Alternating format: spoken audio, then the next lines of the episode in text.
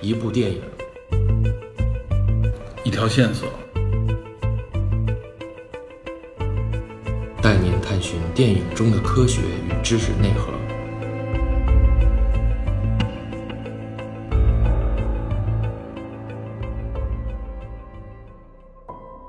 在上一集《银翼杀手与复制人》的节目中，我们系统的介绍了《银翼杀手》整个宇宙观与历史背景。此片中成为经典的人与故事不胜枚举，但这都是在影片上映之后的几十年时间里慢慢被挖掘和发现的。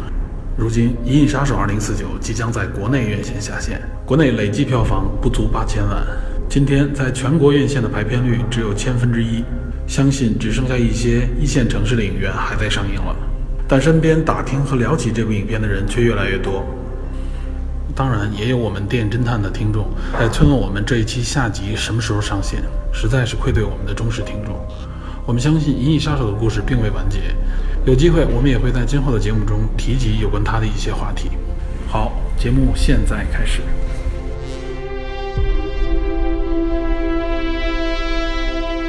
《银翼杀手2049》。二零四九这一部影片，维伦纽瓦导演。维伦纽瓦是谁呢？维伦纽瓦拍了我们之前第一期节目说的《降临》，降临，嗯，就是这个导演拍的。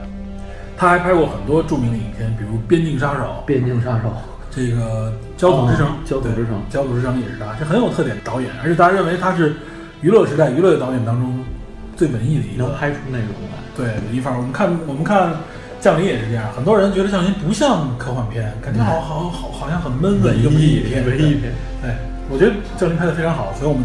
开篇就讲了第一个第一期节目讲的就是《降临》，而且我认为他对科技、对科幻、对未来有很深刻的自我的这种见解。。从降临里边看，他对这种大的场景的运用、远景的这种镜头，对，巨大的场景震震撼撼的的震撼。整体的这种震撼感，在二零四九里也有体现。对，说到镜头呢，我们就得说一下摄影，单独提一下，他这个摄影太著名了，啊就是叫罗杰·狄金斯。嗯，这个摄影号称叫做“无冕之王”，摄影界的无冕之王。据说他曾经获得过，呃，十二届奥斯卡的提名，最佳摄影提名哇塞，但就是没有获奖。我跟你说一下他都有哪些著名作品啊？嗯我说出第一个来，大家所有人都会，《肖申克的救赎》，他的摄影哇，这个这个所有人都应该知道。这个部名片排名在 m d b 第一的一个，豆瓣儿也是第一的。对，哎，这个摄影，我镜头大家记历历在目，很美，对吧？很好海底钻出管道的一瞬 对间，，在雨中是吧？中迎接自由的感觉。对，这经典镜头嘛，都是《肖申克救赎》，对老无所依，奥斯卡影获奖影哦天片哪，他的摄影，《边境杀手》，这边境杀手他跟这个谁，维伦纽瓦的之前的合合作作，嗯囚徒》就前前两年的那部很很很很阴暗的那部影片《囚徒》，也有还有另外一部奥斯卡获奖影片《大地惊雷》，他的摄影哦很有特点，《朗读者》，都爷， 《朗读者》也获了奥斯卡奖嘛，《美丽心灵》，我的天哪！还有著名的 IP《冰雪暴》，《冰雪暴》科恩科恩兄弟的兄这个冰雪暴也是他，他他的事儿那他岁数不小，岁数不小，非常大了，而且一直没有获得过奥斯卡奖，但是十二次提名啊，但最是佳他的是这些影片其实都，相当经典了，已经而而且不仅是经典，就是非常有特点。，对，嗯你能感觉到那些镜头、那对些对对那些镜头语言，对。这部《二零四九》也很具备这种特质，对，我们就看到的算是是说，如果他因为其他原因不能得得，呃，编剧、导演或者是主角的那种奖项的话，但是他最佳摄影绝对对是值得值得一看，绝对是。对，但是我不知能 道奥斯卡，因为奥斯卡评委一般都比较，我怎么说呢，比较端，你知道吧？让你印象深刻就是老年的白人男性，嗯，而且尤其是对这种有娱乐背景元素在里面的，他嗯们们不不太不太 care 这个。对，不太 care。我认为他这部影片的摄影，单独就从摄影来说，嗯，非常美，非常震撼，而且非常的值得回味。我觉嗯得是。这我们首肯了一下这个摄影，导演我们也介绍了，然后说的角色包括这个奥斯卡影帝级的角色，呃，不是影帝了，最佳男配嘛，嗯，刚才说了一下，然后另外还有男主角对男主角高司令，高司令，对吧？高司令也是大家很熟悉的，尤其是《爱乐之城》里《面爱乐之城对，高司令是一个，我认为他是一个冷面孔的，或者说叫做一个无表情型的》演演对员，，爱拍文艺片儿。对，爱拍文艺片，拍过很多。其实感觉你以为是娱乐片，实际上是非常文艺的影我片。特别喜欢他拍的那个《Drive》，哦，那个你知道 Driver 那个，嗯对对他他他演的是一个驾驶者，对，然后他替那些人去拉车去对躲避，其实之前那个《极道车神》里面那个男角色，嗯，那个设定我觉得很像那个，有点类，似于他那身份，但非常像但他比那个人要冷，那对个要哥们冷儿 那哥们儿太怪了。对，其实其他的一些大的这个影片也有，娱乐片里边也经常有他。我记得他本人好像也是一个音乐爱好者，就是除了就是他拍《爱乐之城》是有音乐功底的，他嗯哦自己本人除了爵士乐以外，其他的流行音乐啊和什么他也精通。这个人是文吗艺对文艺是有他呃的。这我还真我自这身这点没有特别多挖掘对了解。之前我看到资料的时候说，就是高司令本人还是对音乐有一定研究的，虽然可能不像 Jared Leto 那种那么专业，但是他自己也有专辑。嗯对所以他有点像谁？他有点像呃杰瑞登·维莱特，嗯嗯有点他们俩有点感觉，就是风格偏一样，嗯，偏偏类似，但是两个人呈现出来的感觉又不太一不同样。对，但是美国人啊，就是西方很多人认为他长得很像谁呢？很像死侍，啊，Ryan Reynolds 对，长得很像有点像，有点像。那个你说的他跟死侍这个之前啊。死侍就是丹那个那个谁，Ryan Reynolds 的老婆不是那谁 Black Lively 吗，Black Lively 生日的时候，死侍就是 Ryan Reynolds 拍了一张搞笑的照片，嗯，就是说 Happy Birthday 啊，然后只给了他老婆一半儿的脸，就恶搞嘛，他恶搞。然后今年他过生日的时候，前两天他过生日的时候，Black Lively 也发了一张只有死侍，只有 Ryan Reynolds 一半儿的脸，而另外一半儿是谁？cosplay 高司令本人啊，你知道你刚才说那个那个那个镜头啊，嗯有一部影片我不知道你看没看过，叫《总统杀局》，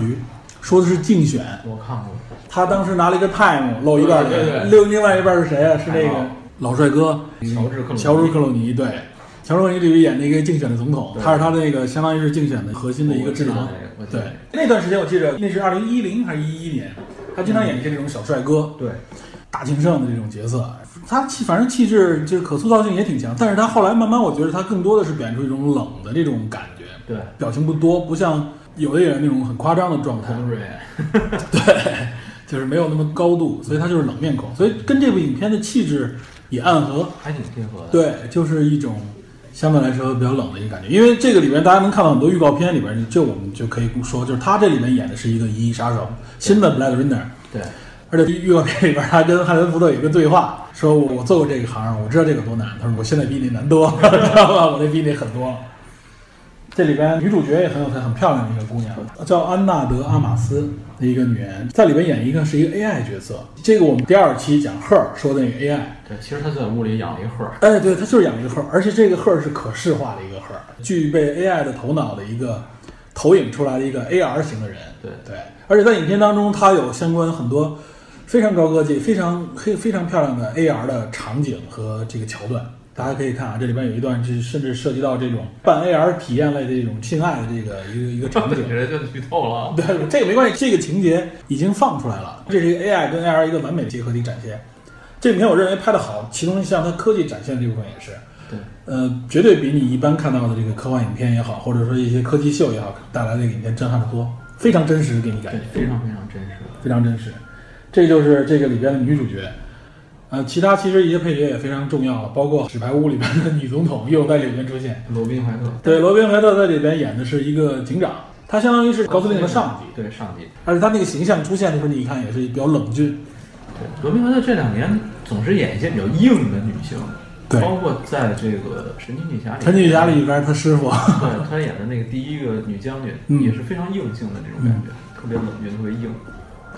反正是一个强悍角色，对，非常强悍，就偏中性，而且他本人形象也是棱角分明，造型也呃，偏也是经常短发嘛，就是偏中性的那么一个角色。这个里边还有啊，简单说，哈林福特在这个影片里边也有出现，上一部的主演在这一部里边，看预告片里边也有啊，但是他实际上是在影片的后半程对才出现的在一个北京天气 的背景下，对， 而且我认为这部哈里森福特出演的影片啊，比他很多客串自己在一些，包括我认为在《星战》里边的表演都要好，《星战》里边的表演就说白了有点为出现为情节铺对垫为出演铺垫，然后打打酱油的那种感觉。据我记得说采访哈里森福特本人的时候，说他自己很感谢能够回归这个系列，嗯，对他很感激，他觉得自己之前的那个经历很很好，然后他想再延续下去。没错这个没想到，而且我相信这部影片如果他想延续，还能延 续，绝对没问题，绝对还可以继续往下延续。还有很多故事。所以哈林福特在这里边表演，我觉得也也特别好，尤其他跟高司令两个人之间互动的时候，对对，我觉得还是有情感，有情感的，没错，这个情感还是挺充沛的，而且而且把我们也带向了其中的一个方向，也是，对，这是这影片里的一些角色。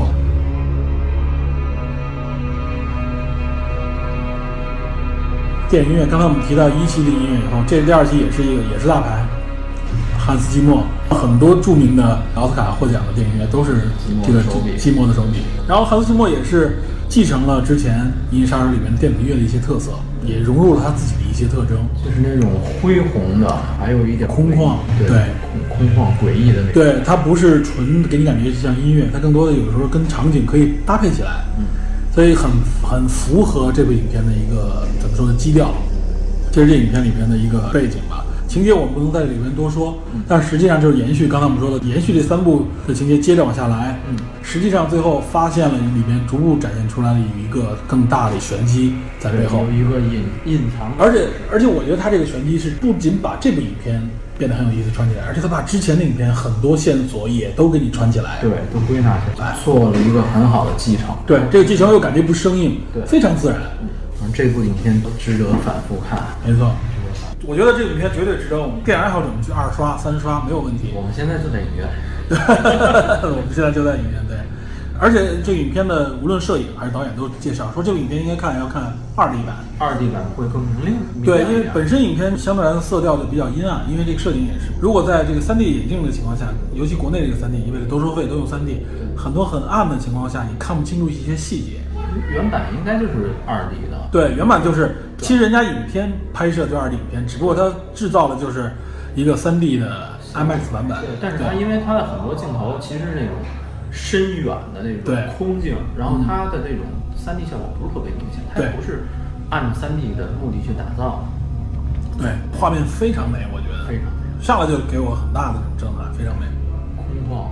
冷峻。我认为他上来的那种适度的那种展现啊，前十分钟我就肯定这部影片绝对是非常好看的，就是他没有那种过度的宣扬，没有那种过度的这种展现，就是我们看很多科技影片，他为了上来抓情节，无论是西方的也好，包括东方的也好，他为了抓你，他总想卖弄一些科技的感觉对，但那个量很过对。一是特效达不到那个想要的水平，另外一个导演那种刻意炫技那种感觉太明显。我就根本接受不了。科幻影片，我觉得最大的问题就是说，如果上来场景不能被大家接受，那完了你后边讲什么故事，这个影迷对影迷也不愿意接受，这就不会成为好影片。所以这是为什么除了好莱坞之外，各个国家都很难拍好科幻影片，因为科幻影片需要很大的这种科技和资金的支持，你要营造宇宙嘛。它给你的科幻理念应该是说时不时透露出来的，嗯而不是说上来强行塞给你一个，你看啊，我这就是这样啊，啊，这个科技就这样，我强调一下对，啊，你强调一下，你看这，但是它忽视了情节，嗯，但是这里面的所有的科技其实都是为情节，给你感觉很真实，就是呃，这科技只是说我在用的时候，哦，它我这个科技是这样一对吧个情况，有一个重要的环节，其实用到了一点点嗯对科技的感觉。没错。这个就是因为我们不能不想，我们也不想剧透嗯太多，对，我们就把这个情节简单给大家讲了讲。总之，大家看前传，我们大家在看这个八二年版的《银翼杀手》，会对理解和更加欣赏这部影片带来很大的这个帮助。就有点说那部影片是一个基调，是一个基础，嗯虽然晦涩，但是给你很多概念。对但是这一部影片把所有概念详细化、细细的解读，而且给你展开，而且是一个传承。对，而且它也有留白，但它呢确实很很多东西给你能够理解的解读。嗯，而且你，我相信，如果你仔细欣赏、再次欣赏的时候，你会又有新的细节的丰富的解读在其中出现。嗯，对，但是从情节上，它并没有说再设置更大的、更晦涩的东西。没有。它情节上相对来说给你讲的更清楚。对，我们说细节里面有藏玄机，但情节上没不像之前的影片里面有很大的这种晦涩，甚至不跟你说清楚就跳过去了。这里面没有出现这种情况。对，而且刚才我们说它特效各方面运用的非常到位，不得不承认，看好莱坞的科幻片啊，尤其这种一线大厂出的这种科幻片，真的是是一种享受，是我们感受电影工业最尖端的这种状态，一种集中的体对现。，而且如果说抛开影院，联系到我们现在的年代，大家对某些概念接起来、接纳起来更容易。对，，没有难度了，现在应该也是。它的很多概念不像说过去的那么超前了。对，除了这种反重力的汽车以外，这个概念从物理的角度来说，基本上是不能实现的。除了这个以外，其他其实都是跟我们生活很近的一些东西了。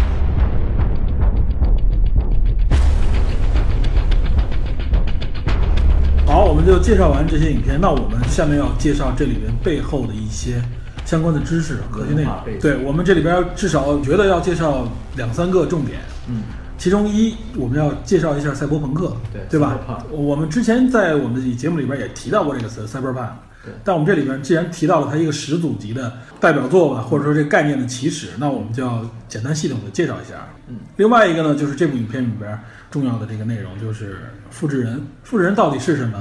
我们可能从科技的角度上面来说，也做一个解读。它是不是克隆啊？这种克隆呢，能不能实现？介绍完这个概念以后，后边的一个话题，也就是这个影片的核心的这个主旨，那就是生命的这意义也好，伦理，伦理对，还有一个就是影片一直在探讨的，那么我们如何来定义生命，或者说人造的生命，它具不具备完整的人格也好，或者说是这种尊严也好，嗯对吧？那我们就先从赛博朋克说起。赛博朋克，对。刚刚我们提了这个复制人会不会梦见电子羊，这个应该就算是赛博朋克的起始之作啊，应该算是开山之作吧。差不多。嗯，那这个赛博朋克相关的一些这个历史，我们需要刚才说的菲普迪克，他现在算是应该开山鼻祖，嗯对吧？他奠定了赛博朋克的一些基础的基调，比如说反乌托邦的这种未来，嗯，黑暗灰暗的这种未来前景，嗯然后它必然会出现的一些元素，比如说，实际上就是我们所说的人工智能，它这里面原来更多指的是机器人、人造生命，包括一些比如说这个，嗯、电子啊、黑客呀、信息啊之间这些，都是一些当时从尤其是上世纪七八十年代就是超前卫的一些信息，到到现在来对我们来说仍然属于前卫的领域，哦对，我我看到的理解说是这样，就嗯是赛博朋克可以分为两个单词嘛嗯，cyber cyber 和 punk 看，对对，cyber 其实代表电子的、科幻网络的对网络的，甚至是是说这种，呃，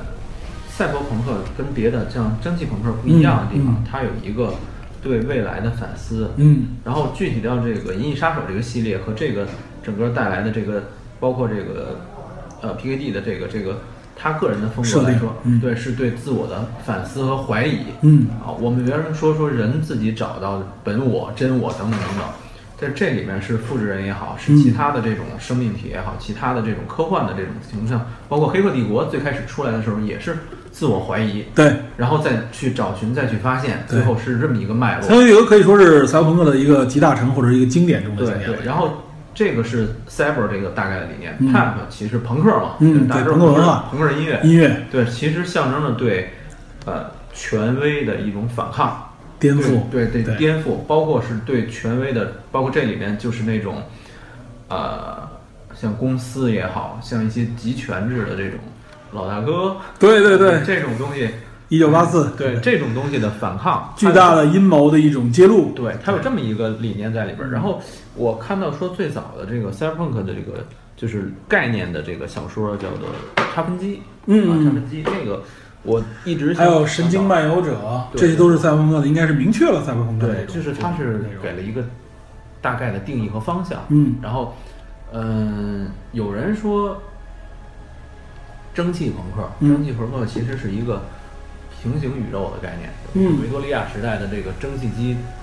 极度发对极度发展，对，进一步没有发展进入电子时代，没有进入电影时代，进一步发展。然后它表现的是外在人们对机械的崇拜，对，对吧？人们对机械崇拜，但是 cyberpunk 正好相反，嗯它是一种对电子的未来的这种一种技术的恐惧，对，恐惧是表象，其实那样暗含着说人类对自我认知的一一个一个新的一种理解或者是一种探探求，对。如果就是有，但包括我们现在很多人的，包括我们现在很主流的一些怎么说呢，文艺方面的作品也好，或者说是一些主流的一些科技方面的一些人物，在谈及就是说谈及到生命的时候，大家问什么是生命？我们现在所认知的这个世界是不是一个 real world？是不是一个真实世界？对吧？这是《骇客帝国》里边的一个核心。尤其《骇客帝国》出来以后，大家都说：“哎呀，我们实际上是不是生活在网络当中？就是就是一个电信号嘛。”你以为你以为就是你以 为，对，你认为你看到的，实际上是你看到了吗？也许你可能就像那个谁说的，你从来没有真正用眼睛看到过对你就是生活在一个巨大的阴谋电当子中云包 对围的下的一个对你，你可能电池对你可能是电池也好，或者你可能就是一段程序，你可能就是一段代码。嗯一段代码，你从某种意义上来说，DNA 实际上也是一种代码存储机制也是一个代码，它对传承这个基因的信息嘛。对，但是啊，就是说，虽然有很多人质疑大家可能是不是我们就是生活在网络里面，尤其是现在 AR、VR 的这种技术，嗯大家认为可能我们就是包括像《黑镜》这种影片也是，我们可能是不是就生活在一个可能就躺在一个一个一个冷冷藏室里边，接上电极，我们接入网络，嗯我们眼睛看到都是大脑里边的影像，就是我们接入到一个完全的程序里边，我们看到都是 VR，嗯，一切都是 VR 虚幻虚幻出来的。但最近有一个呃，麻省理工的一个物理电子物理的一个小组嘛，嗯他们好像有一个新的这个怎么说一个结论，他们认为啊，它它实际上是从计算的角度来证明，就是说不可能是我们生活在不可能是一个就是虚拟网络世界当中。如果说按照说上帝是个程序员的话，对那么他所能满足的计算量是远远超乎我们现在想象的。对，这个计算量是不可能达到的，不太可能的对，就哪怕在一个量子世界当中的一个极微小环境里，可能产生的需求算力都太庞大了，嗯或者说是无法用我们理解的宇宙来承载。这是目前的一个状态，啊当然这不是终极理解的状态啊，这是目前我们推算的。也许可能最后发现可能是另外一种一种一种状态，这个也说不定， 对吧？这个这是一个这永这我相信这是人类永远会存在的一种对想象也好，或其者实质就是疑。自我认知和解构嘛。对，这是一种新的解构形式。我觉得这种解构形式应该至少从目前看还会持续很长一段时间，在文化，至少在文化这个领尤域。其是科技的发展，没错，我们知道很多赛博朋克的一些作品，刚才说了《神经漫游者》啊、《骇客帝国》之类的，嗯还有很多电影也都是这类的风格。之前那个有一个小说，我原来看过一个叫《真名实姓》。啊，对，《真名实姓》没错，这也是一个著名的在赛博知朋名克作实品。性就是它是一个最开始是一个人角度，然后切入到一群人，这一群人是每天晚上回到家在计算机上玩一个游戏，嗯这个游戏里面他们可以实现很多很多事情，他们自己建立一个 real world，嗯，然后呃，他本人是里面的，就是他平常特别不起眼的一个 loser。甚至说是可以说是 loser，一个平常人，但是他在电脑里无所嗯一不个能，宅男对对，就是一宅男，就是一 nerd。然后，但是他在电脑里能实现很多东西，然后嗯他们在这里面就是自己的世界。然后这个游戏上一个大型的这种虚拟的这种社群，嗯然后整个人所有人完成什么？但是有一天突然他们发现有人入侵了这个系统，嗯，然后他们就一直在找这个人，想把这个人挖出来，但是怎么捉也捉不到他。对，然后他当时用了一个特别明显的形容词，就是说，我们突然发现有人进入入侵系统，就像我们的身体突然被什么东西咬了一下，嗯然后被什么东西叮了一下感染了一下一下瞬间我们就觉得哇，神经元传达到大脑里，我们发现有人来，然后他们就集中精力逮这个人，好像是我记得是这么一个故事，嗯然后最后好像好像是找到那个人了，嗯，这就是赛博朋克的一些信息吧。我觉得我们后边可能会说很多相关的电影，都多多少少会涉及到它影响了赛博朋一，克它影响了一堆，就是咱们刚才说的说黑客帝国一个时代了。对，然后包括机械战警。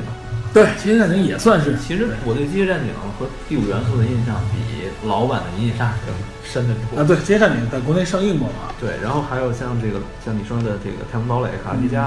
攻壳机动队》，对，《阿基拉攻壳机队》也算是对，《阿基拉》这都是经典的。对，特别明显。 《阿基拉》据说也要马上搬上荧对幕，翻唱一幕了，嗯，对，然后这也反正就是也现在把的这筹 IP 备。把这 IP 拿下了也。对，然后还有有一些算是，其实我觉得有点像像是是后后末世的，就是像辐射系列，对，辐射系列辐射系列多少也跟赛博朋克是有有关有很强对关。但它是就是末世的那种感觉，但它可能就是电子这方面的东西不多。对但它它也是末世和大阴谋什么之类对的。，它是更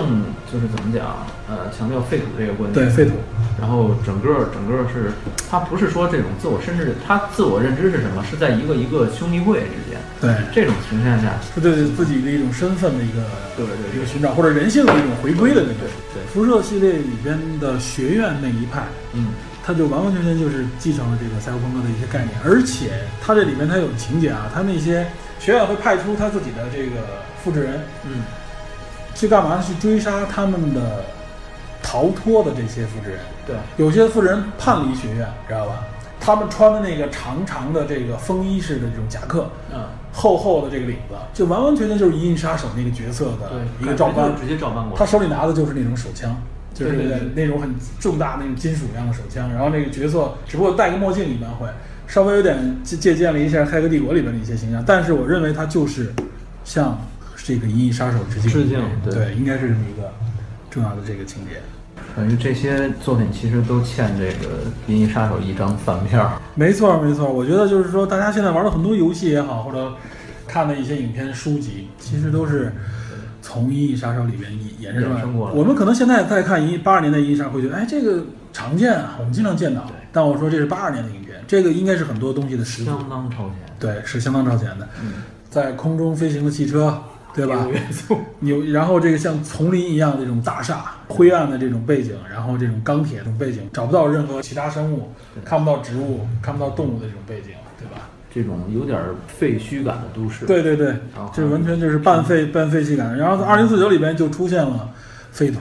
对，也出现了这种城市，都有这种概念。包括那个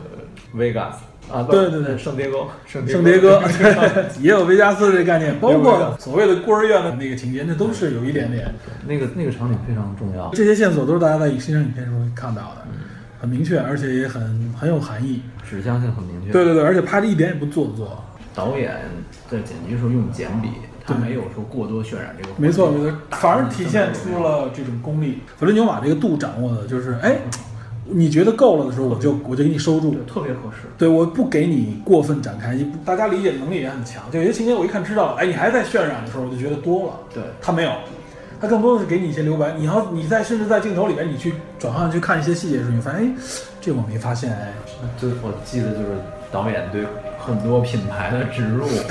对对对可口可乐。对对对，这里边仍然有很多这个形象植入，索尼之类的。据说可口可乐是怎么回事儿？据说导演认为可口可乐在未来也不会消失。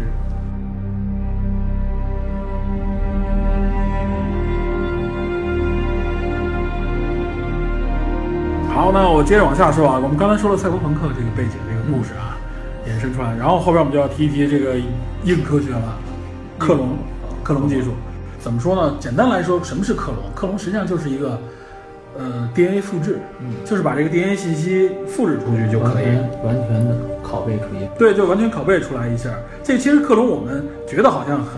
很高深，实际上广义上来说，克隆这种生物技术我们身身边就有，植物方面的，比方说土豆，我们把它切成块儿，嗯，埋起来，每个切成块儿以后长芽儿，最后再又长成一个土豆，那个实际上就是对原来那个土豆体的一个再造再生。再造再生，它完全克隆是那一个体。植物克隆其实在农业方面应用的很广，对这个人很早就发现，只不过我们那时候不管它叫克隆，但它广义上来说它就属于克隆，只不过像生物的克隆，嗯，就比较复杂了，不是生物就是动物的这种克隆。但是像低等级的动物里边啊，我们知道，比如说一些蠕虫啊，嗯，比如说包括像蚯蚓，切成两半儿，这两半儿会各自长成一个蚯蚓。海参、海参没错，壁虎，壁虎就更高级了，壁虎已经是两栖爬行类的爬行动物类了，对，它不是这种虫类的。它壁虎你切到尾巴，它还能再长出来，对，对吧？当然那个那段尾巴 不能长出一个整个壁虎来，但是它就可以做相当于是器官克隆有点。但是再高级一点的这种哺乳动物是没法有这种自然能力的对，那我们就制造出了这种人为的这种，我们就管它叫克隆技术。对。这部影片里面，它这里谈及的复制人，我们看到啊，不是机器人，这里就明确出来，不是机器人，不是电子人，是生物。是生物，是生命体，对，这个完全是有机生命体嘛。那这里面最合理的解释就是克隆人、克隆技术。但是这里边有一点，尤其是在1982年版本的复制人啊，大家看到这些仿生人、复制人，不是从小孩时候长起来的。对这部影片里边也有表述，它当中也有情节，预告片里也有，我们可以告诉大家，就是《二零四九》里边有一个人直接从那个就是一个塑料管道里边就直接出来是一个成年人的一个身体，它的出来就是成年体。对，但是给人感觉就是他刚刚第一次苏醒，有点类似于从液体当中苏醒的 Neo 那种感觉似 的，对吧？第一次出来一看，眉毛、头发怎么都其没有实。它那个特别象征人类最开始，它也有一段台词来描述人最开始的那种情感。那个分分娩啊的那种感觉对对，对而当时我记得莱托也是说了这几句嘛，他在旁边就像上帝一样跟他说：“你第一次生命出来的这种感觉是什么？”对吧？嗯、所以说这个肯定是克隆技术，但是像八二年版本或者说影片当中这种直接出来成年体可不可能？我们认为，我至少我认为是可能，这不是瞎说，这不是玄幻，这是可能的。为什么啊？就是首先，克隆现在已经到了一个什么程度呢？现在的克隆技术啊，已经不是仅仅是我们知道克隆多利那个多利的那羊只和一些羊动物从小时候胚胎开始克隆，出来以后慢慢成长，不是这样的生命克，不不仅仅是这种的生育克隆了，能够克隆器官，现在能做到了一些迷你的一些，比如说迷你的肾脏、迷你的肝脏，就是猪和老鼠、小白鼠的这些器官、肾脏，还有嗯对都可以克隆。都可以克隆。而且前段时间在网上传的挺多的，一个人烧伤，耳朵整个烧掉了，嗯，然后他在他胳膊上植入一个耳朵，啊，对，记得吧？那个新闻上前段报，那实际上是一六年的一个案例。他是怎么样来做呢？他是在他首先从肋骨上取了一段骨头，嗯，咱们的方式是什么呢？是刻出一个他耳廓的形象，啊，把那耳廓基本上那个用骨头刻出来。软骨，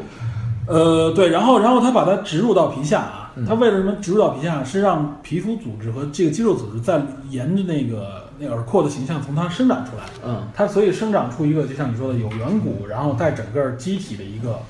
耳朵这么一个怎么说呢一个组织来，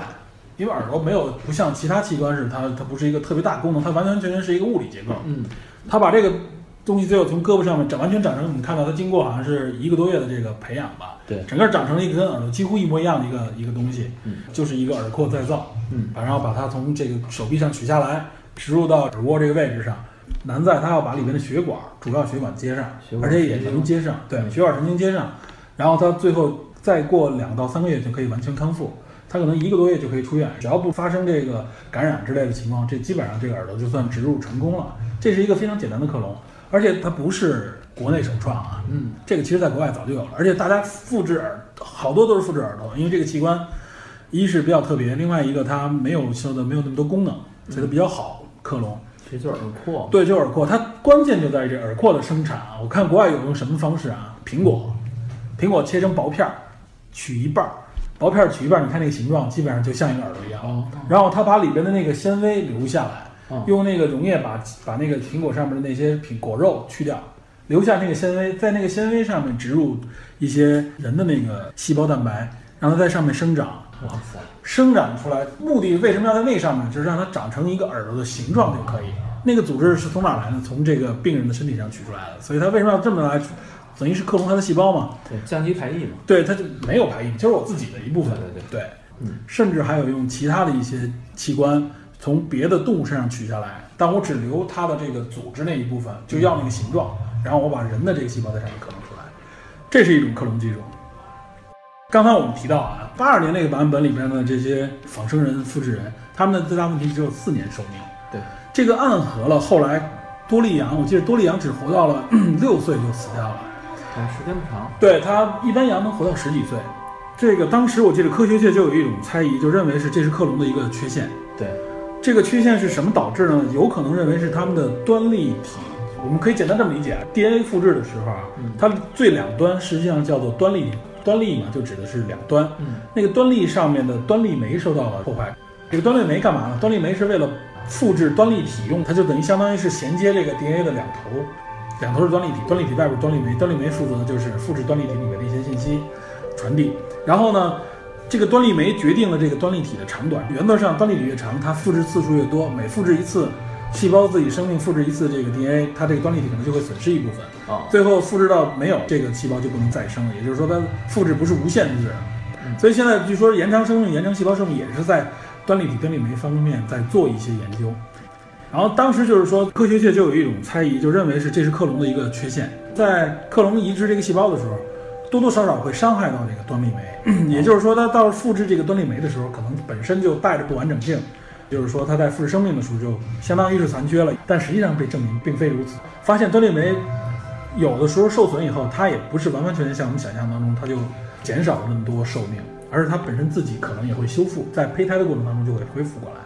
这是在多利身上也证实了，就是多利虽然死掉了，跟他一起生出来另外几只克隆羊，据说实际上他们也能活到了十多岁，就正常羊的寿命。所以这一条也就消除了大家认为克隆体本身的一大缺憾，这并不是克隆的缺憾，这可能也是一种随机态。另外一个克隆上面还有一个缺憾点，其实这一点就跟咱们二零四九这个影片有关了啊。这一点就是说克隆体的遗传性，对，认为克隆体一是有的人认为克隆生命不能再生，往下生生命；对，另外一种是说它生命越传越弱，对，这有一种说法，但后来也被证明，这个并不完全是像大家想的那样，实际上它也可以完整的往下去复制。目前至少这些研究都已经证实了。说到克隆生命，就会想到克隆人，但是各个国家都有相关的法律限定。基本上克隆胚胎的话，人类胚胎，嗯，你培养不能超过十四天，就两周之内你必须销毁。更因多更多意义上是伦理的。对，这个主要其实是一个是伦理，还有另外一个，如果大范围克隆生命出现的话啊，他们可能如果都是从一个克隆体里出来复制出来的话，他们会具有相同的基因特征，对，而且它这个基因特征会造成什么呢？咱们因为正好是因为生命的多样性才能是社会才能发展嘛。对，因为你都同一性的话，比如打个比方说，一种疾病进来，你没有客体的话，那所有人都没有这个客体。对，这也是克隆生命的危险的一个方面人。类是一个挺可怕的事。对对对，所以我们更多想到的就是克隆生命有没有别的用处啊？比如说克隆器官对人体是对医学方面的，这方面也有影片《克隆岛》《逃离克隆岛》。啊，成功的。克隆克隆岛啊也就是一个跟克隆啊、跟器官移植相关的一个概念，对吧？它只不过它那里边就触及到终极伦理，对就是它直接取克隆体的生命里边摘器官摘出来，就为了实际真实的人类服务，那那些生命就没有意义了对。它也在探讨这个话题。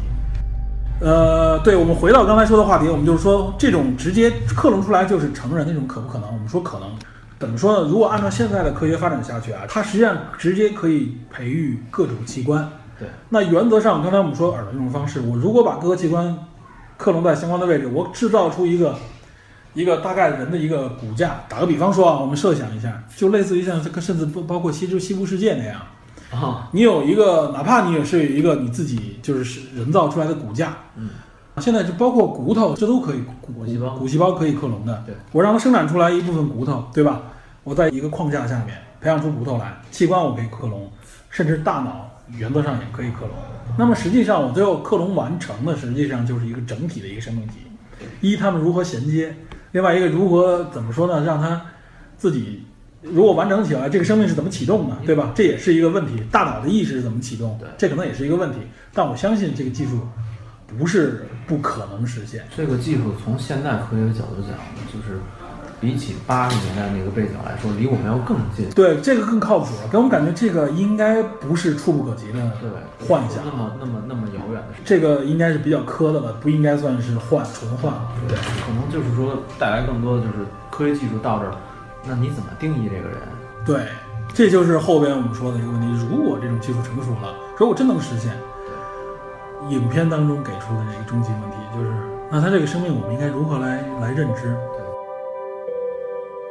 这个我觉得这个比机器人来说就更模糊了。机器人我们至少还是硅基的，或者我们生产出来它纯电子的。对，机器人是涉及到机器人与人的伦理，对这个等于是人自身的伦理就对就，而且怎么说呢？其实我们呢，最后我们分子生物学的角度来看啊，从更深度的角度来看啊，生物分子从 DNA 也好，细胞也好，它也都是一些真正的生物电反应，或者说是一些粒子之间的这种反应。对那么我们如果真的微观到那种程度，那么其实机器人创造出的生命和我们创造出所谓的这种碳基碳基的这种生命之间，可能界限也不是那么的那么的巨大了，对吧？这今今天这个电影中其实有一段也是说说，那人的基因是也是代码，然后只不过电子的基因也是代码，只对不过是一和零的区别，这个是 A T Z 没 T。错，这里边他跟他的那个虚拟女友之间说了那么一段话，其实一下切中了一个，我觉得是一个指向性很明显。没错，你人是一个硅基生命和一个碳基生命之间的一个直接对话，两个都是复制，都不是真实的。你你那你出来以后，这种感觉是很奇怪的。你自己人之所以成为人，除了说我们在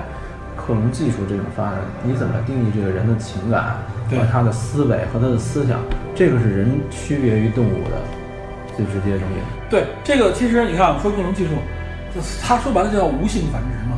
说白了，那那我们我们高级的生命，我们哺乳动物，或者说我们高级人类，我们都是两性繁殖，就是我必须双性，然后进来，我们的染色体结合，嗯它实际上是继承双方的这个遗传特嗯征，结合成一个生命，它多少都会带有双方的遗传特征。混杂在一起，然后会有一些自己的变化，产生一些自己的突变，所以它创造出来生命叫做完全新的生命。对它不是对任何一个生命的完全复制，对对吧？但是克隆就不一样，它是一个基本上是一个完全复制。虽然说我们认为从现在目前来看，就是它不可能记忆，不可能它的任何特征都都复制，但它至少基础上是完全一致的。对，所以这个就是很多就是从伦理、从人的人性角度来说，这个不能被接受，或者从自然发展角度来说，这是有有悖于自然发展的。但是如果真的技术达到这一点，我觉得首先一个层面就是说，任何科技在一开始未产生之前，在设想阶段，尤其是最近这一两百年，最近这几十年，科技这么发展，大家都一开始都是恐慌，都认为这东西啊，这个是包括转基因之类的，对，转基因大家都觉得这个是绝对危害，但实际上可能并不像大家所想的那样。对，就是科学，我们现在觉得它发展的是很，啊，每天都有特别精益的新闻，让你嗯能突破你认知。但实际上，你接触到科学层面的时候，发现某些事情不像大家想象的那那么么恐怖。对，尤其包括你，比如说几十年前的试管婴儿，他甚至那个时候宗教也好，文化也好，都认为这这这是真实生命吗不？是忤逆。对啊，对啊，但现在来说这太正常了，这是造福于人类嘛？对我相信克隆相关的一些技术，随着技术的完善和发展，它很多伦理的问题，我认为它是随着人的认知问题，它会自然的到那儿迎刃而解。我们这个会时候想到找到这个解决方案。这个时候也可能是说一些社会上的，比如说法律法规，也对会随之来它会匹随配之完善匹配。对所以这部影片我觉得很好的一点就是给你看到了这种这种碳基生命里边，对吧？我们克隆出了也好，或者说我们制制复制出来的这种生命体，完完全全具备和人一模一样的这种状态。我们在影片里能看到啊，就是就像那个前传里边的那那三部影片当中的第二部一样，它完全和人一模一样。不说它超过人类的部分，它具有完备的人类情感感知。然后呢，它有一个特征就是它服服从你的命令。对。至于它是怎么写入到这个基因里面，还是说怎么植入到它的大脑里面，我们这里影片也没有给解释。也不探讨，这是对科幻的类这型这属于幻的一部分了，但是就是说，他真的是一个完整人，这个人格，你你遇到这样的生命的时候啊，人类对陌生都是很恐惧的，没错但如果你熟悉的时候，其实它就是一个生命，哪怕是被复制出来的，对对对吧？对就是复制本身，我们可能对它这个概念，就像对转基因那个“转”字一样，对，大家有一个特别恐怖的一个认知。当然，文艺作品里面，他就愿意把这些引发思考的问题夸大出来。是先锋的这种感觉。，对对对，我把它引发出来，引起大家思考，甚至我在在在这里边人为的，我要制造张力，制造矛盾，对，让你在这种背景下面有更多的思考，最后激发出来这里精彩的情节，让大家最后欣赏嘛，实际上。啊但我觉得真的不像大家想象的那么恐怖，或者说那么不可接受，或者说那么的和我们格格不入。就是感觉上是文艺作品，包括影视、电影视作品，包嗯括漫画、文学，它负责对某一个方向提出疑问和探讨，对，解决的事情不解会。决不是他的事情，解决是科学的事情。科学和社会的这种对，这种，他只是提出幻想。我在这一点给我发展一个路径，无论怎样曲折，我到这一点的时候，我以这一点和后面一点作为两两点，我连出一条直线来。对这条直线不是你未来人类发展的一个路径，肯定不是。它是一个方向。对我沿着这个方向，我可以假设很多内容出来，对吧？你像比如说现在经常说，随着现在人类科技发展，大家认为可能二十年左右以后，人类的寿命就可以翻一倍，有这个说法，一百七十年左右的一个寿命。在那个契约《异形契约》里面，对维兰德当时有一项科技就是消除人类的这种所有致命基因嘛，嗯然后把这个基因全部能给它解决掉，能够 fix up，对然后对，然后这个其实从现在来看，好像并不是遥不可及的，甚至说人类再过一两代，甚至就能达到这嗯样的技术。以现在的科学发展，嗯，对于我们来说，我们现在好像更更迷惑的就是，如果如果这个实技术能实现，那个时候人类是什么样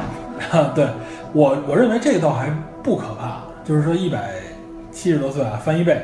我们先讨论一下它如何实现，就像你刚才说的基因层面，啊另外一个就是我刚才我们提到的这种细胞的克隆，我是不是可以延长它的细胞克隆次数，等于延长细胞的单体的这个寿命的话我，自然那你衰老机体的对你自然衰老就就变得慢了。就我原来可能能复制一百次，那我现在把它让它变成两百次，甚至让它变成一千次对，那么这样你相关的器官也好，衰老的速度就会减慢。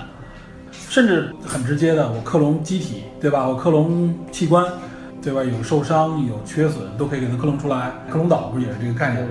那我至少器官不衰老的话，那么也就是主要器官不衰老，那生命就是会会被延长。对所以我认为一百七十多年不是不可能嗯对。但这里面带来的最大问题，我是我认为啊，其实是都是社会性的问题。嗯就是一这么多生命的话，那老龄化社会怎么办？现在你看日本一个八十多岁的一个八十四岁的平均寿命吧，应该是，好像世界上最高的应该是。日本的老年人都在工作，对，这是它老龄化，但是它老龄化社会是一个最大的社会矛盾，它相对来说拖慢了日本的经济发展。它除了老龄化社会以外，它还有一个问题是少子。对，这个是老龄化必然会造成这样一个没有，状态就是他年轻人不愿意那对，不愿意结婚，不愿意生孩子，结婚了都不愿意生孩子。对，包括现在，你像甚至 LGBT 这种概念，就是很多人是同性结婚，或者说是不再是以生育为为目的的这种婚姻越来越多。包括人们可能随着这个社会生生活，就是大家觉得传宗接代的这种这种概念越来越淡化。有的有的丁克家族也是，如果科技发展，我能够被照顾，或者我的我的资产也好，或者这个文明的力量能够保证我更有尊严的活活一辈子的话，延续我的寿命的话，那我可能不需要所谓的这种他是有一个儿女养老。对，他是有这个社会背景和他国家自己自自自身特点的。对，啊啊，这种情况下，那肯定对人类社会的延续对，就有迭代的间隔变大了。说到一百七十岁，二十年之后实现，这肯定是怎么说呢？它不是说突然一下，哎，有一批人活到一百七十岁了，才是研究出一种技术能够更新，对或者说能够延长局部的寿命。对。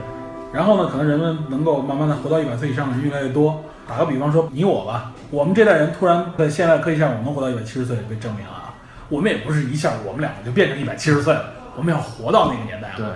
这个，比如我们从现在的年龄，这几十岁活到那一百，可能再活个一百多年的这个时间里面，就是一个相关的信认知、相关的社会关系、相关的法律、相关的科技一个成熟的一对个过程。对对，所以说这是一个动态发展，大家综合发展的一个过程，所以它不会出现那种绝对的矛盾的时候，突然多了一一百七十岁以上的人，从现在从比如说六十岁退休到一百七十岁，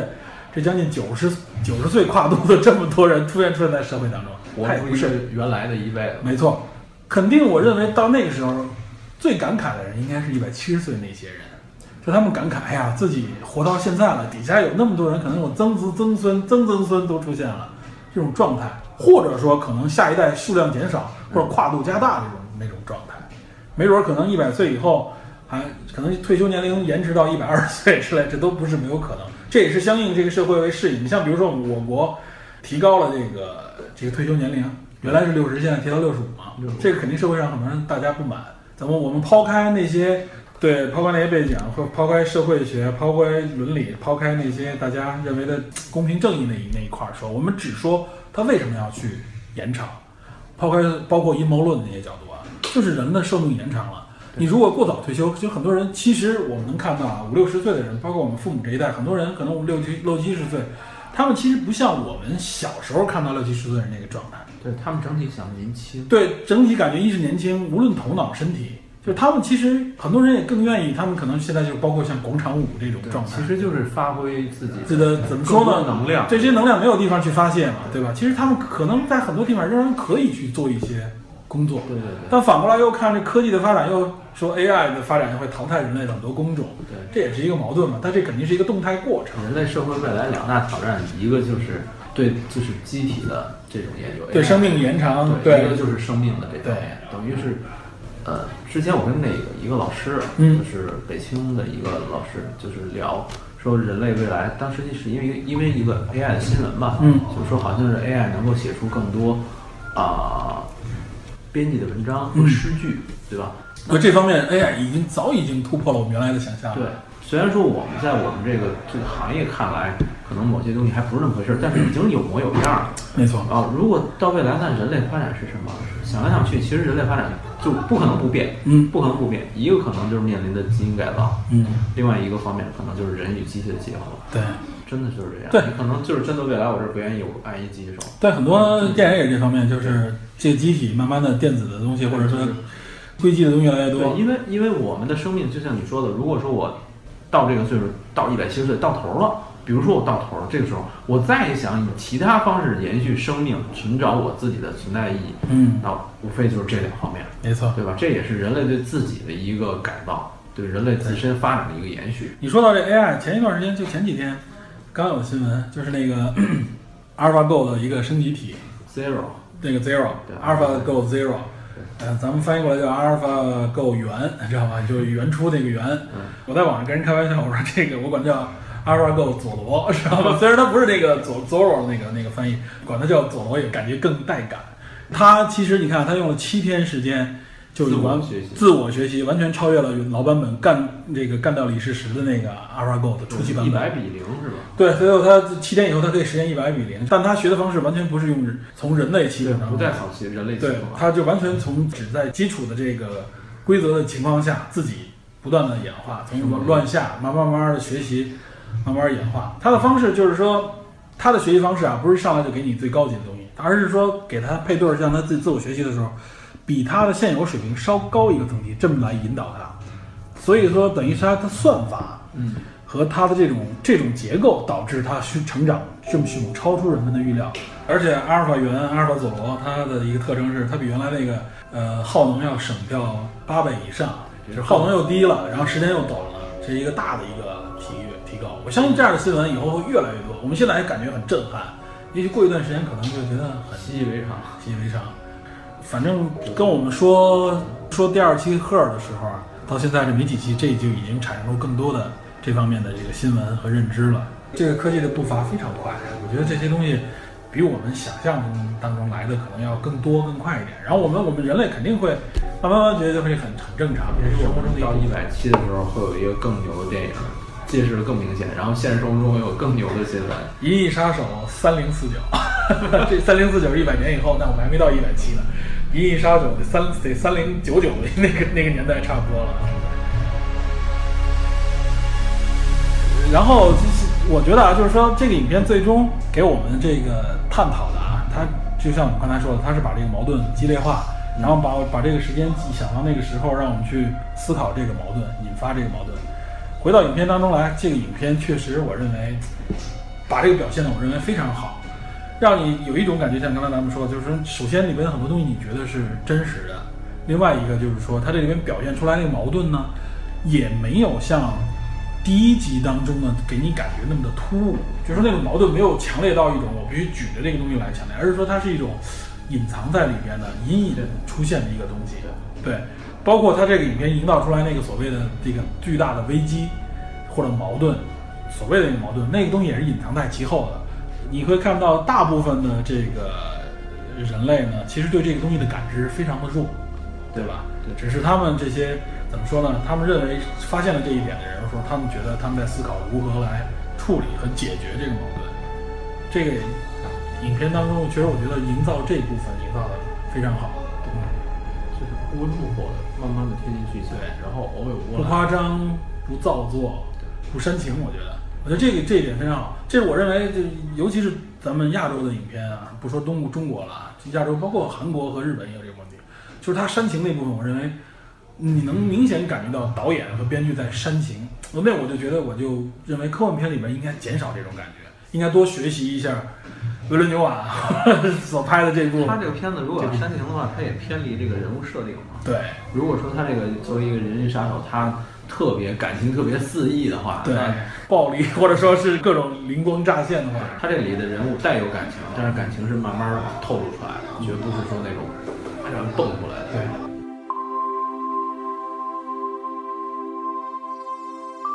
这个影片，咱们聊这次影片啊，就是说我们刚看完，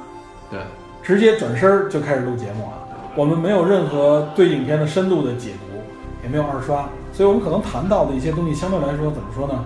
呃，一是介绍的情节要少，我们怕剧透；另外一个就是我们在这方面的理解，我们也呃，目前来说只是限于我们直观的一个体我会。感觉主要是为了防剧透。对防剧透，所以我们不想也也不能过多的去解对读。，因为这部影片台词量不多，对，然后他每一句话句句不能说句句经典也差不多。都很有分量。啊对我们说出来，啊实际上就把里边的说出来情就节把，情节带出来了。对如果说我们说的太多的话，影响大家感官，对，这个剧透所以我们只能是在它的外围把这个轮廓，对把这个背景给大家说清楚。说清楚。对，然后包括我们刚才说到的这种赛博朋克的一个背景，包括我们说的克隆技术，这里也提又又提了一些有关 AI 方面的一些信息。对，实际上是为了支撑大家理解和体会这个影片，对吧？我认为确实有更多的普通的观众，就不一是对科幻可能没有那么强烈的兴趣，或者说是看的比较少。嗯呃，我们就看我我我我们之前提的《战狼二》，然后之前从最早就《Warrior》那部影片的时候就提到了《战狼》，战狼二，然后战狼二后来在我们在提《人猿星球》的时候，提这个《星球崛起》的时候，战狼二当时已经五十亿，站上五十亿了。到现在我看前两天新闻说五十六点八亿，最后就收官五十六点八。还没还没在日本上映，对前一阵在日本上映，呃，日本刚出一海报，我看了挺挺热血的，你知道吗？从《战狼二》，我认为很客观的体现了中国观众的一个欣赏爱好的方向和水平。我们并不是说这个水平高低，而是说大家可能目前的欣赏状态。你看到这种影片，它能够焕发出大量的这个观众，因为无论从情感上面，比如无论说是爱国也好，或者说这里面的一些正义的一些东西，包括它的拍这个拍摄方式也好，可能更符合现在大部分受众的一个欣赏方向。就是大家觉得这个东西离我远，但又没那么远，对，但是大家对科幻的感觉，科幻真的是离我太远了，这有个很多，首先有一，我认为很多女性观众对抗拒科幻，对觉得这个确实是女性观众首先不喜欢科幻，所谓的国内主流，这个其实在各个国家也都如此。尤其是像这个《银翼杀手》这个影片，在科幻里面它也不是属于绝对主流对，但又它其实挺位置很另类高的，对它很另类。我认为可能这部影片的票房不会特别高，嗯，对吧？我们我们观影的时候，我们也看到，虽然我们看的是比较早的一场啊，就是说受众在那儿的受众，我认为都是有目的来看的，看大家都看得非常认真对，但是受众不是那种特别多的那种，覆盖面不广，覆盖面不广。而且我也有一些朋友反馈说，他比如提前，比如昨天就看了，带着老婆看的，带着女朋友看的，基本上低头另一半儿这个不是睡着了就玩手机呢，知道吧？这很正常。但是我觉得，如果听了我们这个节目，或者含着自己的一些理解，观看过之前相关的信息再看这个影片，绝对非常不一样，绝对非常值。而且再次提醒大家，要看就看二 D 版，尽量没必要用三 D 啊，又贵。尽量又暗二 D 啊对的，，尽量找二 D。我知道的，像这个，好像你刚才提过万达万达会有一些，然后好像还有哪个院线提了说，如果用户反馈多，它也会推更多二 D 版，包括像百老汇，我知道对，有一个影院，它里边全是二 D 版，它不推三 D，就是嗯二 D，而且票价便宜。平时它影院票价都很贵，反而到这个时候都便宜，所以我觉得这都是大家可以可以很便宜的欣赏到一个非常顶级的一个十作一品。月份一大堆大片儿来袭之前，对没错先把一二，这里我们预告一下啊，这个《银翼杀手》提前，然后后边马上就是《雷神》雷《雷神三。三》就马上上来了，对吧？十一月份《雷神三》上完以后，马上全球同步这个 DC 的正重义联盟，正义联盟，对吧？对这个正义联盟， JLA，对完完全全是同步，全全球球同同步步。而且我正义联盟我看了一下，你前两天微博里发了，昨天微博发了，他们来来京宣南传，京对宣传全全到，然后全到，然后有一个合影，我记得特别逗，所有人戴着口罩，知道吧？对，在这没 ins 办法。上，在 ins 上发对，在 ins 上发的。然后那个谁，就是海皇的那个扮演者说的，，杰瑞·莫尔，对，他说了一下，他后边是国贸三，然后正好这天气非常灰，那感觉，他是说这难道就是二零四九的场景吗？这个相信他这个他说这句话，可能多多少少也有二零四九宣传的一个色彩，但是真的很像，尤其是前两天天气很像二零四包括九，大家也能在那里边二零四九里找到北京熟悉的北京相的似感觉，不河北这个整个整个这个，这个尽量不要在那边玩，对对对 为了电影，为了节目，对，好，现在连雾霾这个词都不让说了，是吧？好，那行，那今天我们这个节目啊，就我们就先讲到这儿。今天这个节目也挺另类，跟我们以往的方式不一样。一是我们没有深度解读，另外一个我们也不是预告，是一个刚刚看完之后的一个新鲜感、观后嗯感、观后感。对，第一观后感啊，也许我们后边有时间，我们在后边的节目当中还会再谈一谈提出其他话题对，提出其他话题，还会再谈一谈这个里面。我认为这个里面可以说的东西很多，很多值得挖的。就我们这次都是点到为止了，算是，好吧？行，那好，那今天这期节目到这儿，欢迎大家收听，我们下期再见，再见。拜拜。 I'm almost human. Finally breathing. What is this feeling? Human. Coming to my senses, losing my focus, taking